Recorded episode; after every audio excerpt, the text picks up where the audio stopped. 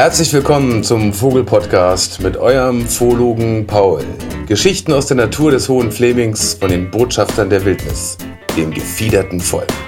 Anregungen, Inspirationen und Wissenswertes über die kleinen und großen Wunder direkt vor unserer Haustür. Viel Spaß beim Hören und selber entdecken. Herzlich willkommen zu einem neuen Podcast, einer neuen Folge am 15. November. Und worum geht es? Es geht natürlich um Vogelsprache, aber diesmal in einem ganz besonderen Format. Inhaltlich auf jeden Fall. Ähm, denn während dieses Podcasts, das war eher eine, äh, eine Arbeitsaufnahme, würde ich mal sagen. Die Aufnahme war nicht dafür, da, nicht, die war nicht dazu gedacht, sie eigentlich zu veröffentlichen im Podcast und im Nachhinein, ich habe sie mir nochmal angehört, dachte ich, ah, ist doch eigentlich ganz spannend. Trotz des schlechten Sounds, trotz der Nebengeräusche, trotz meiner viel zu schnellen Sprache, weil wenn ich jetzt so einen Podcast aufnehme, versuche ich schon in einem moderaten Tempo zu sprechen. Wenn ich dann in mich in Rage rede, dann fange ich schon an, ganz schön davon zu galoppieren. Und äh, man hört mich husten unterwegs, man hört Katrin, meine Interviewpartnerin, äh, mit der Flasche rödeln oder sich was zu trinken eingießen. Und trotzdem finde ich es wertvoll, trotz dieser qualitativen Einschränkung, sage ich mal, äh, weil ihr einen Teil werdet des Entwicklungsprozesses von einzelnen Kapiteln die in meinem neuen Buch, in meinem ersten Buch, was in meinem neuen, in meinem ersten Buch zu lesen werden, zu lesen sein werden, das im nächsten Sommer rauskommt, äh, in dem es natürlich um Vogelsprache geht und verschiedene Vogelporträts. Und diese beiden ersten Kapitel, die beiden ersten Podcasts, da geht es explizit noch einmal um Vogelsprache an sich. Ich versuche sozusagen eine ähm, einen Inhalt zu entwickeln, aus dem Katrin dann, meine Co-Autorin, aus dem Katrin dann einen, äh, das in Schriftform bringen wird, eine, ein Kapitel zu entwickeln, in dem es äh, einen leichten Einstieg gibt in die Vogelsprache. Es geht einfach nochmal so um ganz Grundsätzliches, was ist Vogelsprache eigentlich, wie können wir uns dem annähern indem wir uns mit Unterschieden zwischen Gesang und Ruf beschäftigen, indem wir uns mit Bedeutungen einzelner Rufe beschäftigen, indem wir anfangen über die Grammatik, also ich versuche das Wort Grammatik eher so ein bisschen zu definieren, uns diesem Wort anzunähern, was könnte Grammatik in Form auf Vogel, in Bezug auf Vogelsprache bedeuten. Also wir bieten sozusagen so einen Einstieg und gleichzeitig ist es aber so ein Prozess. Also ich fand ihre, ihre Nachfragen, ihr Hinterfragen ziemlich wertvoll in bestimmten Momenten. Und es gibt ein paar sehr lustige Sequenzen auch zwischendurch, weil wir unterbrochen werden hier und da. Lange Rede, kurzer Sinn. Ich wünsche euch viel Spaß beim Hören unserer, äh, unseres Findungsprozesses zum Thema Vogelsprache. Danach folgt dann noch ein Podcast zum Thema Vogelbeobachtung. Und dann haben wir noch ein Kapitel, das ich gerne auch noch mit reinpacken würde, ähm, in der dritten Folge dieser Trilogie zum Thema Nesträuber. Und das ist ein ganz wichtiges Kapitel ist zum Thema Vogelsprache auch.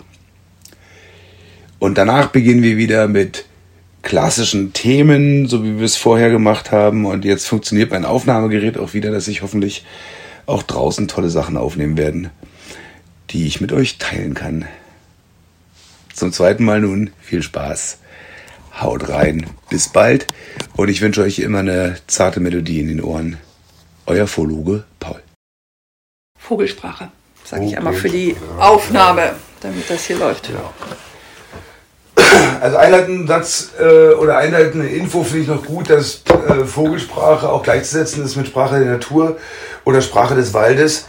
Die Vögel eignen sich einfach besonders gut, weil es gibt keine Tierart, die besseren Überblick hat die ganzjährig mhm. vorhanden ist und die so stimmaktiv ist mhm. und so visuell wie wir. Das heißt, wir können gut miteinander zusammenarbeiten und der, der Einstieg in die Sprache der Natur ist über die Vogelsprache äh, viel leichter als über alle anderen Tierarten.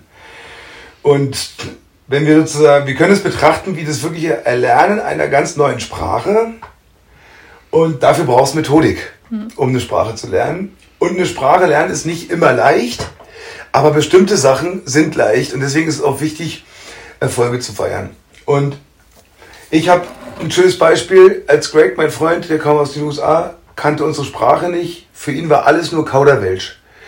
Und so erleben die meisten Leute, die zu uns kommen und dann diese Vogelwand im Frühling und all diese Klänge und Gesänge und Geräusche hören, erstmal als einen Klangbrei, der ihnen erstmal nichts sagt, außer Oh ist schön oder Oh ist laut. Und dann sagte er nach so zwei, drei Besuchen hier, stand er am Flughafen und hört wieder zwei Deutsche miteinander reden. Genau. Genau. Genau. Ja? Und dann hat er gemerkt, ah, ich verstehe genau, ich weiß was genau, das wird ganz schön oft benutzt.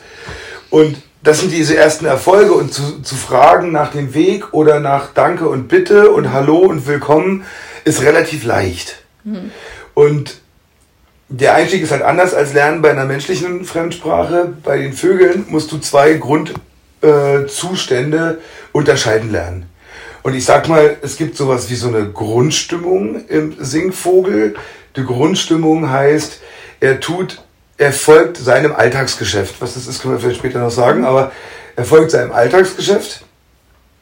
Und es gibt diese wenigen kurzen Momente, nicht unbedingt jeden Tag, manchmal vielleicht einmal kurz am Tag, manchmal auch nur einmal in der Woche, in denen sich drumherum etwas so verändert, dass der Vogel verunsichert, beunruhigt und in Alarmzustand versetzt wird, weil auch sein Leben oder das Leben seiner ähm, Freunde drumherum bedroht ist. Ja, also ne, können wir quasi sprechen von einer Grundstimmung, und einer Störung der Grundstimmung. Und wenn wir jetzt auf die Sounds eingehen, können wir sagen, es gibt zwei Arten von Klangäußerungen oder von äh, Lautäußerungen. Grob kategorisieren. Und das eine sind Rufe und das andere sind Gesänge. Wenn der Vogel ruft, hat es unterschiedlichste Bedeutung, aber es sagt ja was ganz anderes, als wenn der Vogel singt. Und erstmal nur, die allererste Frage ist dann sozusagen, ich höre ein Vogelgeräusch oder ich sehe einen Vogel, der macht plötzlich ein Geräusch, ist meine allererste Einstiegsfrage, singt er jetzt oder ruft er? Ja. Und wenn er ruft, kann ich weiterführende Fragen stellen. Ah, ist es ein Kontaktruf? Ist es ein Alarmruf? Ist es ein Bettelruf? Will er Futter? Oder hat es mit innerartigen Aggressionen zu tun? Das sind diese fünf verschiedenen Rufe. Ich weiß nicht, ob wir die so kategorisch reinschreiben wollen wie Ralf. Ich würde es fast erstmal lassen. Ja. Ähm, oder singt er? Ja. Wenn er singt, sein Gesang. Du erkennst erstmal den Gesang daran, dass es ein komplexes Zusammenspiel verschiedener Töne und Abfolgen und Varianten sind. Also es ist nicht nur ein Ton oder zwei Töne, was wiederum dann ein gutes Merkmal wäre für den Ruf. Ja? Chip ist ein Ruf und Chilhalit wäre ein Gesang. Dann singt der Vogel nicht nur einmal, sondern er benutzt den Gesang aus einem bestimmten Zweck. Das heißt, der Gesang wird wiederholt entweder von der gleichen Warte, dem gleichen Singplatz aus oder von verschiedenen. Du hörst es also mehrmals und oft ist dann die zweite Frage, wenn du denkst, ah, das ist wahrscheinlich ein Gesang. Wenn dann meine zweite Frage, kann man auch beim Ruf machen, aber beim Gesang macht es mehr Sinn, höre ich noch einen zweiten der gleichen Art, ohne den Namen zu kennen, nur um mein Ohr einfach zu schulen und fein zu tun, ah, ich höre, ich erkenne diesen Gesang als Gesang, weil da singt noch ein zweiter und es ist kein friedlicher Kontakt, sondern es ist eine ziemlich klare Aussage, das hier ist mein Revier und hier fängt mein Revier an. Oder wenn die Weibchen noch nicht da sind, wie bei den Amseln, weil die später kommen, die Amselmännchen ihre Reviere vorher besetzen, das hier ist mein Revier, wo ist das schöne Weibchen? Mhm. So. Und wenn wir dann erkannt haben, dass der Vogel singt, dann haben wir schon sofort sechs Sätze aus der Vogelsprache mit einmal verstanden. Nämlich, er sagt, ich singe, und kümmere mich um meine, ähm, äh, meine Territorialabgrenzung, mein Revier, mein Weibchen, zeige meine Fitness. Also er sagt, ein Satz heißt, ich bin fit. Fit genug, um zu singen. Sonst müsste ich fressen oder mich putzen oder mich ausruhen. Er sagt, das hier ist mein Revier, das hier ist mein Platz, ich kenne mich hier aus. Und entweder sagt er gleichzeitig, wo bist du, Frau? Oder er sagt, ich bin immer noch für dich da. Also er besingt seinen Platz, seinen Ort und setzt damit Grenzen was für eine schöne Art eigentlich, äh, Grenzen zu setzen. Mhm. Ja, äh, manche kacken irgendwie hin, äh, manche bauen Mauern und die singen die Vögel. Das ist herrlich. Das dritte ist, ähm, er sagt, ähm, wenn er nicht der Einzige ist, der singt, sondern alle drumherum singen, sagen die alle zusammen auch, hier ist gerade kein Fuchs, keine Katze, kein Habicht, kein Sperber, keiner all unserer riesenlangen Jäger und äh, Feinde, die auf Jagd sind zumindest. Man weiß nicht, ob die irgendwo liegen und schlafen, weil das wird, da wird keiner trotzdem singen. Und er sagt, ich bin eine Art. Hm. Wenn du den Gesang nämlich erkannt hast, weil der Gesang ist für jede Art ganz speziell ganz arttypisch, sagt er auch, ich bin Amselart. Und wenn du dann anfängst, weiter genauer hinzuhören, sagt er noch einen fünften Satz. Ähm, er sagt, ich bin nicht nur Amsel, pass mal auf, weil Arten kann man ja nicht hören und nicht sehen. Arten ist eine Bezeichnung für eine Gruppe, sondern er sagt, ich bin Amsel Anton. Und dann mhm. ist die zweite Amsel und sagt, ich bin Amsel ähm, Bert und so weiter. Und das letzte, was hier natürlich ganz, ein ganz profaner, einfacher Satz ist, er sagt allen drumherum, die es hören wollen, ich bin hier. So einfach kann es sein. Also hast du schon, nur wenn du dir die Frage beantwortest, ist es Gesang oder ist es Ruf und die Antwort lautet, ist es Gesang, hast du schon sechs Sätze über die Vogelwelt gelernt in dem Augenblick. Ja?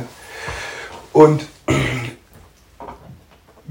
und dann kann man noch, was, was wir, ich weiß nicht, ob wir das reinnehmen wollen, mal gucken, man kann, um die Gesänge, um dann die Art herauszubekommen oder überhaupt erst Individuen zu erkennen, ähm, würde ich Artbestimmung immer, ähm, immer so herangehen, dass ich äh, über den Gesang kann ich es machen und wenn ich dann noch einen optischen Reiz dazu verbinde, dann ist es relativ leicht mit einem guten Buch und mit vielleicht auch einem guten Fernglas oder einem guten Vogelhäuschen da dran. Also ähm, um den Gesang einer Art zuzuordnen. Da muss man natürlich erstmal die Ohren ein bisschen schulen am Anfang. Ähm, hilft es vielleicht, diese Gesänge aufzuteilen in vier Gruppen. Es reicht erstmal fürs Ohr zu erkennen, wie ist denn dieser Gesang aufgebaut von der Struktur, weil du musst nicht musikalisch sein, um Gesänge zu erkennen. Wenn du eine Melodie erkennst, ist es vielleicht ein Vogel, der, äh, oft klingt es in unseren Ohren schön, der melodiöse, ähm, melodiöse Gesänge hat, die sich auszeichnen durch abwechselnde Melodien, abwechselnde Tonfolgen, auch manchmal die Länge der Strophe mhm. wird variiert, etc. pp. Und da gibt es viele. Der Amsel ist ein ganz typischer melodischer mhm. Sänger. Sag nochmal äh, mehr Beispiele. Das Rotkehlchen, der Zaunkönig, die, ähm, die ganzen Grasmücken mhm. sind alles Melodiker. Ähm, äh, alle Drosseln, würde ich fast sagen, sind auch äh, Melodiker die ganzen Kehlchen, Braunkehlchen, Schwarzkehlchen, äh, viele Zweigsänger auch, mhm. also der, ah, wohl, ne, naja, dann, nee, die, diese Gruppen werfe ich okay. lassen. Mhm. Die zweite Gruppe, das Gegenteil von mel melodisch ist, wäre dann rhythmisch mhm. oder das Pendant dazu. Das heißt, nicht viele Töne, mhm. keine großen Abfolgen, aber viele Variationen in Form von Rhythmus, oft nur aus zwei oder drei Tönen. Mhm. Zilpzalp, dam, dam, dam, zilp, zilp, zalp, daraus ist der Name entstanden, oder Kohlmeise, die, da, die, da, die, da, oder die, die, da, die, die, da. Das heißt, ist vielleicht am Anfang nicht so leicht als Gesang zu erkennen, aber wenn du dann dich erinnerst, ah, es wird immer wieder wiederholt, mhm. da gibt es sowas wie eine Antwort, die wir als Antwort sehen, mhm. aber es ist eine, so ein, ah, ich auch. Ähm, und Wer macht das noch alles?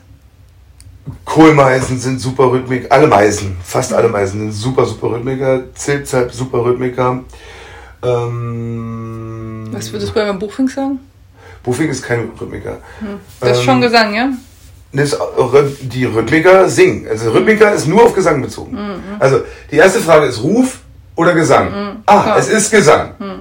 Und dann gehst du auf, es ist ein melodischer Gesang. Mhm. Denn wenn du erkennst, es ist ein melodischer, mhm. weißt du, es sind keine Meisen. Mhm. Oder es ist ein rhythmischer. Das ist vielleicht eine Meise oder ein Zilpzalp. Mhm. Ja? Und die sind hauptsächlich die Rhythmiker. Meisen und Zilpzalp ist noch so ein, äh, mhm. ist noch so einer. Ein anderer fällt mir jetzt, sonst gehen wir in Hühnervögel und, und andere. Mhm. Und die dritte Gruppe wäre eine Mischung aus diesen beiden. Mhm. Wir haben denen den Namen gegeben Melorhythmiker, mhm. weil es einfach eine Mischung ist aus mhm. Melodie und Rhythmus. Und klassisches Beispiel ist der Buchfink. Ah, okay, das ist dann dazwischen. Das ist, weil es sind dann sozusagen, es sind kurze Strophen. Mhm. Es gibt leichte Variationen, aber nicht viel. Meist wird die gleiche Strophe wiederholt. Mhm. Und zwar bis zu zwei bis 6.000 Mal am Tag die mhm. gleiche Strophe wie der Buchfink. Ich, ich, ich, ich, ich die Regierung. Mhm. Das sind diese, diese Sängergruppe, auf die sie Merksätze super passen. Mhm. Okay. Ja, bist du verrückt oder was? Hä? Gartenbaumläufer. Melorhythmika. Ich, ich, ich hab dich lieb, Goldammer, ja. Immer wieder und dann, dann ist es, ich, ich, ich hab dich lieb, Pause. Ich, ich, ich hab dich lieb, Pause. Ich, ich, ich hab dich lieb, Pause. Also es wird immer wieder wiederholt, es ist relativ kurz. Also diese, genau, diese Ja. relativ kurzen Sachen, die aber dann... Goldhähnchen. Ja, Sie, sie, sie, sie, sie, sie. ja, okay. Und nicht so viel Variation, ne? Weil die andere Genau. ist ja... Genau. Beim Rotkehlchen hören wir es erstmal nicht, weil es sehr schnell ist. Mhm. Aber wenn du dich dann gewöhnst, die, keine Strophe ist gleich. Ja, aber gut, Kirche So. kann ich mir immer nicht merken, ist so peinlich. Das ist so schön. Jetzt singen die gerade ganz viel, ne? Ähm, also, das wären zwei, äh, das wären mal drei Gruppen. Und ich habe ja gesagt, es gibt vier Gruppen, weil die vierte Gruppe ist die einfachste von allen. Wenn, du, wenn es sie nicht in diese drei Gruppen reinpasst, dann packst du sie in die Gruppe vier und die ist der ganze Rest. Hm, Das wäre Die- dann auch ein Star. Äh, Krähe, ein Star, äh, eine Singdrossel für mich ist so abwechslungsreich. Kann rhythmisch sein, kann melodisch sein, kann melorhythmisch sein, wiederholt. Pack sie in den. Also Wo das ist individuell. Elstern, der ganze Rest. Die, Ja. Wie kann man da überhaupt von Gesang sprechen? Ja, ist schwierig, ne? Kleiber wäre auch ein Rhythmiker. Ja. Und ähm, genau, also es geht aber dabei wieder, wichtig ist dabei zu verstehen, dass das für die Vogelsprache wichtig ist zu unterscheiden, ob der Vogel ruft oder singt. Genau, und das ist manchmal dann gar nicht so einfach, ne? Weil man dann eigentlich denkt, das ist der Ruf, aber ist gar nicht, ne? Das ist dann... Bei manchen ist es ähm, super schwer und die lassen wir erstmal weg. Weil wenn wir sagen, dann ruft der Vogel halt, macht auch keinen großen Unterschied, weil wir kommen gleich dazu. Weil ähm, letztendlich sind Gesänge ja aus mehreren Rufen zusammengesetzt, ergeben halt was anderes und haben einen anderen Zweck. Und ja, auch weibliche Vögel singen, das kann man ruhig mit reinschreiben, finde ich, weil es war früher immer gang und gäbe, dass nur die männlichen Vögel singen. Und ob wir das da reinpacken oder nicht, ich gehe mal ganz kurz da rein, warum. Also Rotkehlchen, Weibchen singen, so wie die Männchen auch, vor allem in der kalten Jahreszeit, weil sie damit auch ihr Revier abstecken. Und zwar nicht zum Brüten, sondern zum Nahrung finden. Insekten haben wenig Inhaltsstoffe, deswegen ähm, brauchen die ein größeres Gebiet, um ihre viele, vielen Insekten zu fressen, die sie brauchen, um ihren Energiehaushalt aufzupeppen. Ähm, Gimpel, Weibchen singen im Winter. Man weiß nicht warum, aber sie tun's. Ja. Ähm, Ringeltaub ist kein Singvogel, da singen auch beide. Ähm, es gibt noch Grauammern, glaube ich, auch. Also es ist doch egal, weil wenn du dann, wenn du grundsätzlich auf Gesänge schaust, in den Tropen ist es gang und gäbe, dass Männchen und Weibchen singen. Das nennt man dann Duettgesänge. Nicht Konter, zwei Männchen, sondern Duett zusammen. Die pushen sich hoch und prüfen ihre Fitness, beide. Das ist evolutionär wahrscheinlich früher bei allen Vögeln so gewesen. Und dann hat sich die, die, das Klima verändert. Und hier in der nördlichen Hemisphäre ist es so kalt und dann heißt saisonal so schwierig an Nahrung ranzukommen, dass es energiesparend ist, wenn ich so wenig wie möglich singe, weil es ein hoher Energieausput ist. Und die Weibchen brauchen schon so viel Energie fürs Brüten, fürs Eierlegen, fürs Eierproduzieren etc., dass sie sich das dann einfach klemmen. Aber wenn sie wollten, könnten sie Singen. singen. So. Die haben die gleichen Organe dafür. Der, diese Syrax und das ist alles angelegt. Ne? Okay, jetzt gehen wir, das lassen wir so stehen, jetzt die Gesänge, das reicht. Bei den Rufen machen wir es, wir zählen nicht verschiedene Arten von Rufen auf. Äh, Der Ruf ist, die Frage, die ich mir stellen würde, ist der Ruf entspannt oder klingt der angespannt? Was ich mich also frage ist, wann ist denn der Vogel ges- angespannt oder wann ist denn der Vogel entspannt? Und wenn ich einen Zaunkönig zum allerersten Mal sehe, denke ich, oh, der ist aber nervös. Aber das nervöse Rumzucken und hin und her fliegen und hektische nach links und rechts gucken, gehört zur Grundwesensart des Zaunkönigs, eigentlich zu jedem Vogel, weil die sehr wachsam einfach sind. Aber ein angespannter Zaunkönig ist, wenn du mal dann dieses normale Zucken als Normalzustand erkannt hast, das ist ein Alltagszustand, so ist er halt. Wie es bei den Menschen hektischere, äh, äh, auf Draht zackige Leute gibt und so phlegmatische. Das heißt aber nicht, dass dem einen schlecht geht, dem anderen beiden geht's gut. Ja? Gibt es bei den Rufen genau das Gleiche. Und ein schönes Beispiel wäre ein Zilpzeit. Der hat einen Ruf, einen Kontaktruf, der äh, auf Huit geht. Also Huit. Huit heißt so viel wie, bist du noch da, Partnerin? Und sie, Huit, ja, ich bin noch da, mein Partner. Und es geht dann in so einem Rhythmus Huit, Huit, Huit, Huit. Und das benutzen sie für viele verschiedene Zwecke, vor allem für die Bindung und fürs Checken, ah, wo sind sie? Auch ähm, Kontaktaufnahme mit den Jungvögeln, Kontaktaufnahme mit anderen Artgenossen, etc. Wenn dann dieses Huit plötzlich Nicht mehr huit, huit, sondern huit, huit, huit, huit, huit, huit, huit, huit. Also es ist der gleiche Ruf, nur die Intensität, die Geschwindigkeit und die Frequenz, die ändert sich. Also musst du erstmal lernen, wie ist denn der entspannte Kontaktruf einer Amsel oder eines Zilptaps oder einer Kohlmeise, bevor du es dann natürlich unterscheiden kannst von einem angespannten Ruf. Bei der Amsel wäre das Duck, Duck oder Duck, Duck, Duck, Duck, Tick, Tick, Tick, Tick, Tick. Ja. Das ist ein ganz großer Unterschied. So. Ja, ja, aber im Endeffekt, also wenn ich an mich selber denke, nehme ich immer das wahr, wo, wo sie schon aufgeregt ist. Ne? Also duck, duck, duck, duck, duck, hörst du halt eher als duck, duck. Ne? Ja, dann kommst du zu so Vögeln wie Mönchgrasmücke, wo man lernt, wenn du jetzt, wenn du jetzt ein Vogelbuch guckst oder so, wird der Ruf der Mönchgrasmücke immer als Warnruf bezeichnet. Tschick, Die Kieselsteine sagt man ja auch als Merksatz für den, weil es klingt wie zwei Flusskieselsteine aufeinander geklickert. Aber die machen die, das machen die so oft. Ohne ersichtlichen Grund. Und ich habe jetzt lang genug da einfach gesessen mit dem Denken, ah, Warnruf, was ist los? Da ist aber nichts los. Also das gehört zu der Wesensart der Mönchsgrasmücke. Aufgeregt. Wenn dann aber drei oder vier und dazu noch ein Huit, Huit, Huit, Huit und ein Duck, Duck, Duck, Duck, Duck, Duck, dann ist da auf jeden Fall was im Busch. Okay. Also die Grasmücke ist einfach aufgeregter und gibt das kund als zum Beispiel eine Singdrossel, die nicht einfach so rumruft. Ja? Also so, so würde ich das mal einmal. Und dann gibt es aber auch ganz klassische Warnrufe. Es gibt ganz klassische Rufe, die sagen, Achtung, hier ist Gefahr. Und zwar sehr differenziert. Es gibt Rufe für Achtung, hier kommt Gefahr aus der Luft. Und es gibt Rufe, Achtung, hier ist Gefahr auf dem Boden. Und es gibt inzwischen auch sehr viele Studien dazu, die belegen, dass nicht nur sagt, hier ist Gefahr auf dem Boden, sondern dass auch in den Rufen zu hören ist, Achtung, hier ist Ge Gefahr auf dem Boden mittelweit weg von mir oder ganz nah dran oder ganz entfernt. Also das gibt es, die ganzen, es gibt sogar Entfernungsmesser in den Rufen drin. Ja. Und das sind so die, ähm, die Unterscheidung zwischen den Rufen und den Gesängen. Das heißt, bei den Rufen müssen wir genauer hinhören und uns die zwei weiterführende Frage stellen, wenn wir erkannt haben, es ist ein Ruf oder vermuten, es ist ein Ruf, ist der jetzt angespannt oder ist der entspannt? Und um das rauszukriegen, wenn du die Vögel nicht so gut siehst, wenn es alles grün ist und buschig und du kein gutes Glas hast, reicht es auch auf die Vögel drumherum zu achten. Weil wenn ein Vogel eine Gefahr sieht und richtig angespannt ist und da wirklich eine ernstzunehmende Gefahr ist, dann werden die Vögel drumherum auch reagieren. Die werden Ja, sich nicht stimmt. mehr normal verhalten. Also wenn du neben dir eine Amsel auf dem Boden picken siehst und da klingt ganz aufgeregt ein Warnruf aus dem Busch und die Amsel ist da relativ nah dran und sie reagiert null darauf und die anderen Vögel auch nicht, dann ist es wahrscheinlich kein Alarmruf, der einen Fremdauslöser hat.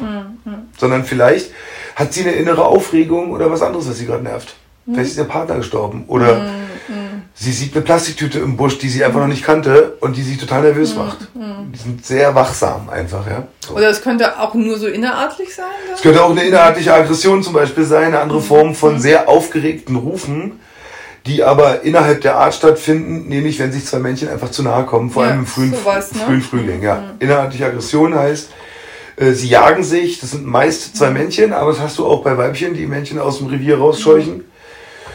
Ähm, und das klingt dann sehr laut und klingt sehr nach Alarm und äh, ist ein Riesengezeter. Ist nicht zu überhören. Im Frühjahr hört man sehr, sehr häufig. Und da gilt es dann hinzuschauen, wenn du dann zwei gleiche Vögel, also der gleichen Art, hintereinander herfliegen siehst und Ja. die sich, dann ist es klar, es ist innerartlich. Und die sind dann, das ist vielleicht noch schön, ja, der Zustand zwischen denen, der ist auf jeden Fall angespannt. Aber bei der Vogelsprache geht es darum, anhand der Lautäußerung und Körpersprache der Vögel Dinge zu sehen, die unsere Augen sonst nicht wahrnehmen würden. Die nämlich im Verborgenen stattfinden, die also im größeren Umfeld um mich herum sind. Das heißt, meine Wahrnehmung wird drei, vier, fünf, sechs, sieben, zehnmal so groß wie meine visuelle Wahrnehmung, vor allem wenn ich visuelle Barrieren habe. Das ist das Schöne daran. Ich bekomme eine unglaublich exponentiell ausgebreitete Wahrnehmung durch das Gehirn. Und jetzt geht es über Intelligenz und Grammatik. Gut. Und Okay. vorher würde ich noch mal kurz zusammenfassen, ganz äh, knackig. Also, Vogelsprache ist äh, zu verstehen einmal durch Körpersprache und durch Lautäußerung. Und ich kann unterscheiden zwischen Gesang und Ruf. Und wenn ich weiß, dass es ein Gesang ist, kann ich auch mich der Art nähern und dadurch die, äh, den Vogel an sich besser kennenlernen. Wenn ich weiß, es ist ein Ruf, muss ich mich fragen, ist es angespannt oder ist es entspannt? Und das kann mir die Körpersprache oder die Intensität der Rufe sagen. Und was dadurch entsteht, ist eine einfach äh, viel, viel größere Wahrnehmung meiner gesamten Umgebung, meiner gesamten Landschaft.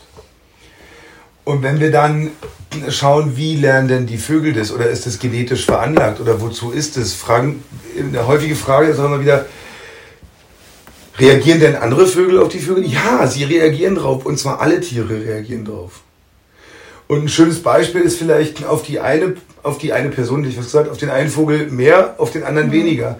Und wir achten auch erstmal auf die, die leicht zu sehen sind, mhm. die häufig sind, die an vielen verschiedenen Lebensräumen gleichzeitig mhm. angepasst sind und vorkommen und die ähm, auch gut zu hören sind. Mhm.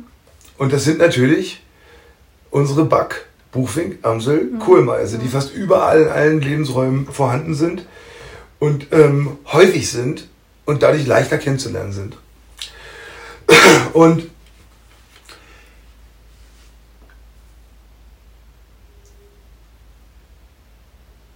ein Vogel kommt nicht auf die Welt mit äh, einem mit einem mit dem Bewusstsein, was alles für Gefahren auf ihn warten. Das heißt, jeder Vogel muss die Gefahren seiner Landschaft und seines Jahreszykluses auch erstmal kennenlernen. Mhm bevor er sie überhaupt bekannt geben kann. Mhm. Das heißt, die müssen erst Erfahrung machen oder von den Altvögeln gelehrt werden. Mhm.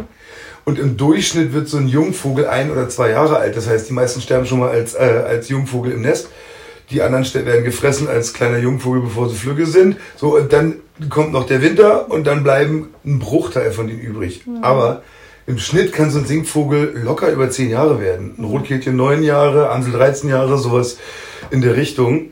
Und die, die es geschafft haben, über zwei oder drei Jahre hinauszukommen, das sind unsere Vogelsprache, Vogel, die hm. Vögel, die wir lernen wollen. Weil die haben schon irgendwas anscheinend verstanden, sonst hätten sie es gar nicht so weit geschafft. Das heißt, auch die Vögel achten erstmal sehr genau, was machen denn die anderen Vögel. Und es gibt immer bei jedem wirklich deutlichen Alarm sowas wie so eine Ansteckung der anderen. Also wenn ein Vogel richtig aufgeregt ist, sind die anderen auch wachsam und fliegen zumindest mal hin oder gucken oder steigen mit ein. Das haben wir ganz oft schon gehört, dass dann plötzlich ganz viele einsteigen und der Vogel, der am meisten involviert ist, nachher übrig bleibt und die anderen wieder aussteigen.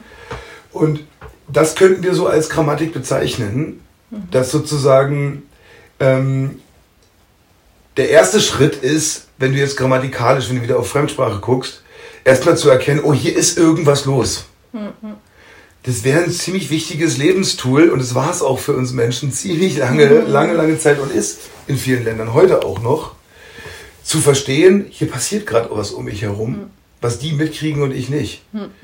Mhm. Und das ist der erste Schritt. Das ist genauso wie im Straßenverkehr. Wenn da eine rote Ampel ist und dazu noch ein Diet, Diet, Diet, Diet, Alarmgeräusch ist, dann ist mein System automatisch, wollen mal, hier ist gerade, dann halte ich erstmal an. Ein Glück, wenn ich auf die Straße rauflaufe, bin ich tot. Ja, in, äh, vor allem, in, wo andere Verkehrsregeln gelten. Also, das ist schon mal der erste Schritt. Wenn ich mit Grammatik macht es dann etwas komplizierter, aber auch differenzierter. Also wir können dann plötzlich lernen, ah, hier ist wahrscheinlich im Busch nicht nur ein Bodenjäger, sondern wahrscheinlich eine Katze. Mhm. Oder nein, heute ist es keine Katze, heute ist es ein Fuchs. Mhm. Warum? Weil ich mache es mal an einem anderen äh, Wesen deutlich, der Sperber ist so ein kleiner Vogel. Also der, der das Männchen ist wirklich wenig größer als eine Misteldrossel. Äh, naja gut, eine Eiche her. Ja, so groß wie eine Eiche her. Der Fußabdruck, der akustische, also die Alarmsignale, sind aber 50, 60 Meter im Durchmesser, mhm. reagiert die Umwelt auf diesen kleinen Vogel. Mhm.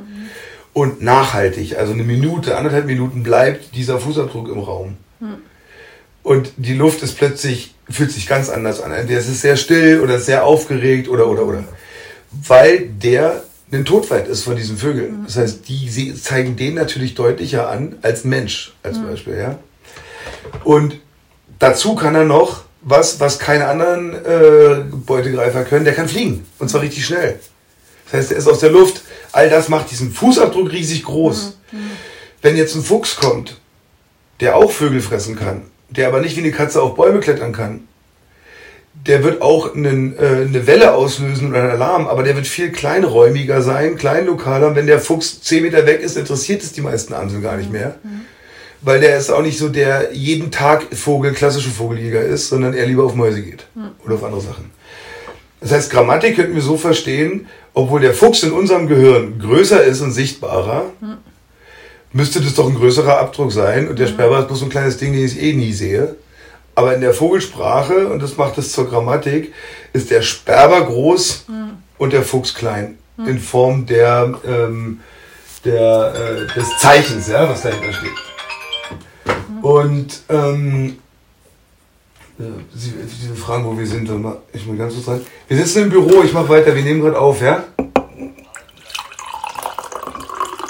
Äh, später, nicht jetzt. Das ist kein Wolf, der da am Weg liegt. Das stinkt ekelhaft, riech mal richtig dran. Ciao. Und, ähm, und so, grammatikalisch. Und wenn ich jetzt noch, und umso genauer ich werde in der, in der Grammatik, umso genauer kann ich mich auch ausdrücken. Also ich bin ja sozusagen als gebildeter, umso mehr Bildung, Bildungszugang ich habe, umso besser kann ich meine Bedürfnisse ausdrücken und umso besser kann ich auch die Bedürfnisse anderer wahrnehmen. Und es ist in der Vogelsprache genauso. Das heißt, wenn ich jetzt noch lerne, es ist nicht nur aufgeregt, sondern oh, da ist nur die Blaumeise gerade richtig aufgeregt. Es gehört mit zu ihrer Wesensart. Da ist wahrscheinlich, die ist nicht ohne Grund aufgeregt. Kein Vogel ist ohne Grund, äh, also immer hat es irgendeine Ursache, auch wenn sie oft nicht checken. So, und dann kann ich natürlich gucken, was will sie, also ich, ich lerne feinere Nuancen kennen. Und ich lerne zu hören, ob ich das nicht sehen kann, das kann keine Katze sein, die jetzt da hinten durchläuft, obwohl sie da jeden Tag durchläuft, jetzt gerade nicht. Das ist ein Fuchs. So würde ich Grammatik bezeichnen. Ich weiß nicht, ob das reicht. Ob das verständlicher war oder vielleicht hast du nur eine gute Frage, um das äh, so ganz verständlich zu machen mal. Naja, also man irgendwie, ähm, ich glaube, wenn man sagt, also das Stichwort Grammatik, da kommt ja immer irgendwie Assoziation Regeln, ne? Und ich glaube, das ist das, was du gerade Ah. versucht hast zu beschreiben, Regeln, ne? ja. Die, Mhm. also wenn man, glaube ich, das nochmal darauf nochmal ähm, festklopft, ne? Was für Regeln? Und so wie ich dich jetzt verstanden habe, sind die Regeln im Endeffekt eigentlich für alle Vögel gleich, auch wenn sie sich unterschiedlich dabei ausdrücken. Kann man das so sagen? Also Regel wäre zum Beispiel, es gibt Bodenalarm und Ja, äh, ja. Flugalarm. Es gibt, es, es gibt sozusagen, es gibt sozusagen, ähm, wie, wie machen wir das? Es gibt Grundregeln, Mhm. die für alle Vögel gelten, weil es da ums nackte Überleben geht. Genau.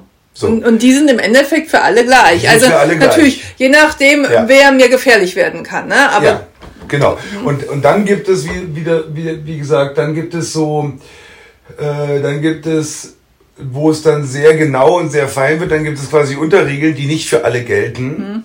Weil zum Beispiel die Blaumeise in, äh, ich sag mal, Buchfink, Buchfink ist ein super Anzeiger für Alarme in den Bäumen, vor allem in der, in der äh, Nestzeit. Andere Vögel reagieren nicht so krass wie er. Das heißt, sie reagieren auch, aber das ist so eine Unterkategorie, da wird es dann detaillierter und feiner, wo dann bestimmte Vögel werden, wie so ein, wie so ein, wie heißt denn das, wenn du ein bestimmtes Wort hast oder eine bestimmte Endung, weißt du, es ist der vierte Fall oder ja, der ja, dritte Fall. ja, sowas. genau, ja, ja. Dann, äh, und man kann Grammatik immer noch weiter treiben. Ja, man und kann da es wissen immer wir noch sehr, sehr wenig. Genau, ja. Aber. Mhm. Grammatik wäre, Grundregel wäre. Und die allerwichtigste Grundregel ist, Mhm.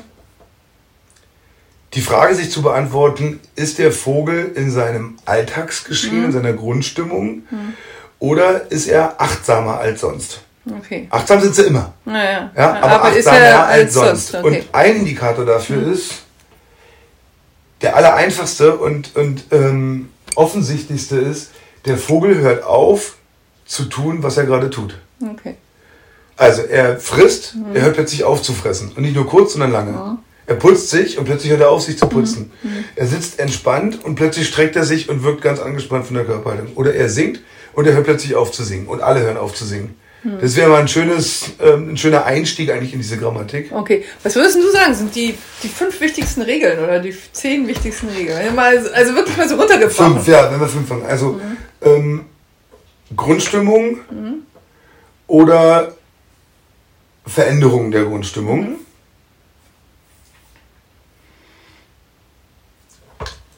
Dann, ähm, wie viele Vögel drumherum reagieren auf, die, auf diesen einen? Also wie viele sind involviert? Sind, ist es, sind es zwei weitere Arten oder sind es zehn? Ist es ein Meter Umkreis oder sind es 100 Meter Umkreis? Das meine ich. Das ist das Zweite. Das Dritte ist, gehen sie nach oben oder gehen sie nach unten? Wie reagieren sie? Kommt die Gefahr aus der Luft, gehen sie nach unten? Kommt die Gefahr vom Boden, gehen sie nach oben? Also die Unterscheidung zwischen Luft- und Bodenalarm würde ich machen als dritte Regel. Und als vierte Regel, ähm, ich überlege gerade wie. Als vierte Regel, weil ich will ja dann irgendwann, wenn ich das wahrnehme, will ich es ja wissen, dann gehe ich da hin, ist diese, der Auslöser primär oder sekundär? Das müssen wir natürlich noch kurz Das musst erklären. du mal erklären, genau. primär ist, ich sitze irgendwo, die Amsel ist auf dem Boden, die Katze kommt und die Amsel macht duck, duck, duck und die Katze kommt näher und die Amsel fliegt weg. Das heißt, die Aus, die, die äh, Reaktion der Amsel ist primär, weil die Katze kommt. Wenn ich, die Katze liegt schon im Busch und schläft, die Amsel kommt und füttert und ich komme von der anderen Seite vom Busch auf, da liegt jetzt mal wenig die Katze, da liegt ein Marder, womit du überhaupt nicht rechnest. Der Marder mag keine Menschen, deswegen sehen wir den ja nicht, weil der uns aus dem Weg geht. Der Marder merkt aber, da kommt ein Mensch. Und der Marder wird wach und guckt. Und in dem Augenblick reagiert der Zaunkönig in den Busch, weil er dann nach Insekten sucht und sagt, oh Gott, Marder ist aufgewacht. Vorher hat es ihn gar nicht interessiert. Und dann geht der Marder aus dem Busch raus, wo ich es nicht sehen kann hinten. Und da sitzt aber die Amsel. Und dann fängt die Amsel genauso an wie bei der Katze. Duck, duck, duck. Und fliegt weg. Duck, duck, duck, duck. Und dann läuft der Marder weg und ist durch. Dann ist es ein Sekundäralarm, weil der Marder nur aufgestanden ist, weil ich kam. Oder ich sitze im Busch und das Reh springt auf, weil ich angehalten habe, weil ich nicht weitergelaufen bin. Und dann schreit hinten der Buntspecht, oh, Reh rennt, Okay. Reh rennt. Das Ja, ist quasi also ein Vogel mit Lautäußerung und sagt, hier rennt was, aber es rennt nur, weil ich da lang gelaufen Oh. bin. Und oft Das ist das, was wir als Mensch ganz häufig haben, ne? was wir ganz häufig haben, Also wo das die im meisten Menschen denken, ich löse ganz viele Alarme aus, aber du bist es gar nicht. Na, sondern du hast noch was anderes. Also Ja. du hast schon einen Alarm ausgelöst, aber nicht Richtig. den, den du hörst. Nur sekundär. Und das ist das Geniale, weil da merkst du einfach, wie viel um dich rum los ist. Aber Das dann ist heißt, Menschen bekommen aber ganz häufig eigentlich nur die sekundären Alarme mit, ne? Manchmal, gut, manchmal nicht. Manchmal sitzt man einfach Fuchsbang, da. Eulenbeck. Ja, äh, genau. aber so im ja. Normalfall, also der normale Mensch, der irgendwie durch den Wald. Aber zum Beispiel, ich, ich gehe durch den Wald und der Eichel her, das ist primär. Und der Eichel her ruft. Je nachdem, wie nah dran ist. Hm. Ich würde sagen, 50% der Eichelher Rätsch, Rätschrufe sind bei der Rehe oder Dammwild. Weil irgendwas anderes, weil weil, irgendwas ich was anderes- aufgestöbert schon Ja. habe. Ja. Ja. Ah, okay. Oder die nur Wind kriegen von dir. Das kann auf 150 Hm. Meter sein. Wenn der Eichel, wenn du den Eichelher siehst, Hm. wenn der auf 50, 60 Meter ist, dann vielleicht. Sobald der weiter als 50 Meter weg ist, Dann- interessierst du den nicht. Okay, dann habe ich irgendwas aufgestöbert, was er dann gerade. Höchstwahrscheinlich, ja. Okay. Ja. Obwohl Eichelher so ein Spezialfall ist, weil der macht es eh immer anders, als man denkt. Aber der, heißt nicht umsonst Polizist. Ne? Das alles. Also das würde ich sagen, mal ist die vier Grund. Jetzt hatten wir vier, glaube ich. Ja, jetzt hatten wir vier, Ja? genau. Also äh, was hatten wir? Wir hatten erstmal, ist es entspannt oder angespannt? Mhm. Wie viele sind involviert und wie großräumig, können wir Mhm. auch zwei draus machen. Wie viele Arten sind involviert, also unterschiedliche. Ähm, wie großräumig ist es Mhm. und wo ist es lokalisiert? Ah ja, und dann kommt eigentlich dann, wir können es differenzieren. Mhm. Bewegt sich es oder ist es lokal an, einer, an einem Ort? Also Bewegt bewegt, sich sich, dieser Alarm? Alarm oder ist er an einem Ort? Und äh, dann hatten wir, ist es, ist die Bewegung nach oben oder nach unten? Also ist es ein Luft- oder ein Mhm, Bodenalarm? genau. Die klingen ja auch noch ein bisschen anders. Und das letzte ist, ist es primär oder sekundär. Da hätten wir sechs und hätten die noch ein bisschen Mhm. Ja, aufdifferenziert gut, und okay. mehr würde ich auf keinen Fall machen. Nee, das ist auch, glaube ich, schon mehr als Aber das ist schön als Grammatik. Jetzt ist es sinnvoll. Vielleicht lässt du ein ganz anderes raus. Ja, das ist super. Ja, ja, Das ist schön als Grammatik zu bezeichnen. Und Intelligenz. Ähm, lass uns da nicht zu tief reingehen, weil da muss man wissenschaftlich werden. Und ich kann nur so viel sagen. Durch diese rasant fortschreitende wissenschaftlichen Möglichkeiten, die wir haben, und durch die Technik auch, durch diese krasse technische Fortentwicklung, also das heißt ganz konkret Minisender, die auf den kleinsten Singvogel aufgesetzt werden können und die uns Daten geben, die wir sonst nie bekommen hätten. Wie hoch fliegen die, wann fliegen die, wo, wie, was und so weiter. Ähm, oder auch Besenderungen mitkriegen, wo schlafen die eigentlich, Hm. wovon ernähren die sich, wie schnell verändern die sich, ja, da sprechen wir über Monogenetik oder genetische Evolution, Hm. äh, wie schnell äh, sind Entwicklungen äh, ähm, möglich. Da gibt es ja eine evolutionäre Intelligenz und eine aktuelle Intelligenz. Man kann sagen, die sind unglaublich intelligent. Also, es- also früher wurde oft angenommen, dass Intelligenz zu tun hat, man muss ja dann auch definieren, was Intelligenz ist, will ich gar nicht so tief reingehen, aber dass Intelligenz damit zu tun hat mit der Größe des Gehirnes. Das ist schon lange widerlegt. Wenn du dir aber trotzdem dieses, nur mal dieses Merkmal nimmst, ist das Gehirn eines Vogels im Verhältnis zur Größe seines Schädels und seiner, seines gesamten Körpers exorbital größer als unser. Na, okay. Mhm. Und wir haben schon ein Riesenhirn, weil wir ganz viel über das Gehirn machen. Und Vögel können super riechen, Vögel können super sehen und Vogel, also Körpersprache ablesen und interpretieren. Also ist das für mich gefährlich oder nicht? Ähm, Vögel können ähm, sehr genau differenziert hören und sich gegenseitig auch verstehen. Und es ist inzwischen, da geht man dann in unterschiedliche Arten rein, aber es gibt Vogelarten, die überraschende Intelligenzleistungen vollbringen, mit denen keiner gerechnet hat. Und da sind die Krähen und Papageien einfach marktführend, würde ich mal sagen. Also der Graupapagei und der Kolkrabe oder diese neukaledonischen Krähen. Also ein Vogel, der in der Lage ist, ein Werkzeug herzustellen, das er bearbeiten muss, damit es funktioniert, um dann an Nahrung ranzukommen mit diesem Angelwerkzeug. Das ist wie der Affe, der sich eine Stockverlängerung nimmt, um seinen Arm länger zu machen. Was nicht viele Tiere so können. Die haben es entweder evolutionär Intelligenz rangebaut bekommen oder nicht. Aber wenn jetzt eine Krähe quasi einen Grashalm so präpariert erstmal, dass es genau die richtige Länge hat, um in das Larvenloch reingestochen zu werden und dann aber noch die Angeltechnik lernt, wie zart oder wie doll es da reinstechen muss, um die Larve zu stimulieren, dass sie sich öffnet und sich festbeißt an dieser Angel und sie die dann noch vorsichtig rauskriegt, um sie dann zu fressen. Dafür braucht die ein Jahr. Und wenn sie es einmal kann, kann sie es. Krass, ne? Oder eine Walnuss auf eine Straße fallen zu lassen, ist die erste intelligente Leistung, weil danach, ich brauche sie nicht aufhacken, schafft sie auf, ist anstrengend, rutscht immer weg und so. Ein Auto fährt rüber und die ist knack. Aber es ist gefährlich, eine offene Walnuss auf offener Straße sich zu holen. Also mache ich es doch auf dem Zebrastreifen. Und zwar in der Rotphase für die Fußgänger, schmeiße ich sie rauf.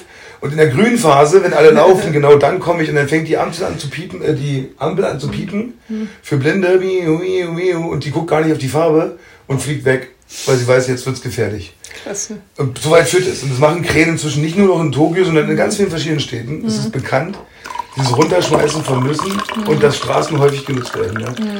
Also das zeigt es schon. Und das letzte Intelligenzbeispiel vielleicht noch der Kolkrabe, der einen Ruf macht, der allen anderen Kolkraben, im Gehege wurde das äh, Experiment gemacht, der allen anderen Kolkraben sagt, Achtung, Gefahr aus der Luft. Alle Kolkraben gucken nach oben. In dem Augenblick versteckt der Kolkrabe seine Beute in einem Loch und schart es schnell zu und tut, als ob nichts gewesen ist. Und alle Vögel gucken und, oh, falscher Alarm. Und später geht er zu seinem Versteck, das er keiner gesehen hat, und holt sich seine Beute raus. Was heißt das? Das heißt, erstens, ich muss vorher wissen, was dieser Ruf bedeutet, nämlich, dass der wirklich Gefahr bedeutet. Und wenn ich diesen, die erste Überlegung ist, wenn ich diesen Ruf mache, machen die das. Wenn die das machen, sehen die nicht, dass ich meine Beute verstecke. Und dann komme ich später an meine Beute ran. Das heißt, es sind also drei Überlegungen in die Zukunft. Interpretation und Ausprobieren von Verhalten. Und das ist ein ganz klares Zeichen von hoher Intelligenz. Ja? Eine Elster hat ungefähr eine Intelligenz vergleichbar mit einem Kind von vier Jahren. Also dieses Kind, was sich versteckt und die Hände vor die Augen hält und sagt, keiner sieht mich, haben wir bis zu zwei, drei Jahren, dann hört es auf. Das haben viele Vögel auch. Du machst denen die Augen zu und die denken, es ist Nacht und die sehen nichts. Eine Elster, mit der kannst du das Spiel nicht treiben. Also wenn du für ein Buchfink den Sa die leckerste, seine Lieblingsspeise in eine Streichholzschachtel packst und zumachst, ist die weg für den. Existiert nicht mehr. Eine Elster weiß, die ist da drin und versucht das Ding aufzumachen. Und das ist so typisch für diese Krähenvögel, ne?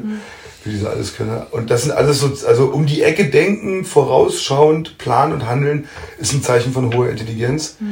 Unabhängig von der evolutionären Intelligenz, also durch Mutation und durch Weiterentwicklung und Anpassung, sondern einfach nur gelerntes Verhalten, was weitergegeben wird auch. Das wird weitervermittelt, das ist abgefahren, ja.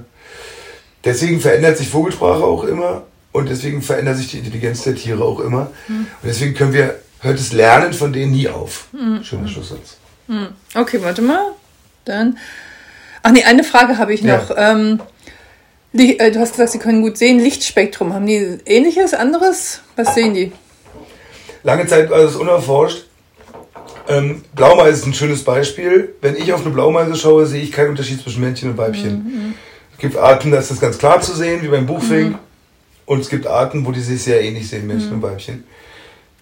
Die Blaumeisen unter sich sehen ganz deutlich in der, Ball, in der Balzzeit, wenn die Farben anfangen zu leuchten und kräftiger werden, den Unterschied zwischen den beiden. Das heißt, die haben höheres Farbspektrum und da muss man nochmal recherchieren. Ich glaube, Infrarotspektrum oder ich weiß es nicht ganz genau, das können wir nochmal nachlesen. Und sie sehen Farben auch intensiver. Also eine rote Beere von der, äh, von der äh, Eberesche leuchtet für die dreimal kräftiger als für uns. Ein Turmfalke kann UV-Licht sehen. Das können nicht alle Vögel. Der Turmfalke speziell ist spezialisiert auf Mäuse. Der kann UV-Licht sehen und UV-Licht ist äh, ein hervorragendes Lichtspektrum, das Mäusepisse sichtbar macht. Das heißt, er sieht aus der Luft, wo viel Mäusepisse. Ist und da rüttelt er. Ach, krass. Also ja, die haben anderes, äh, breiteres Farbspektrum. Alle vergangenen Folgen, verschiedenste Seminare für Jung und Alt zum Thema Natur findet ihr auf unserer Homepage www.wildnisschule-hoherflaeming.de oder mit dem Handy immer up to date über die neuesten Folgen auf unserem Telegram-Kanal unter t.me slash Vogelpodcast. Augen und Ohren auf und immer eine zarte Melodie in den Ohren wünscht euch euer Vorlube Paul.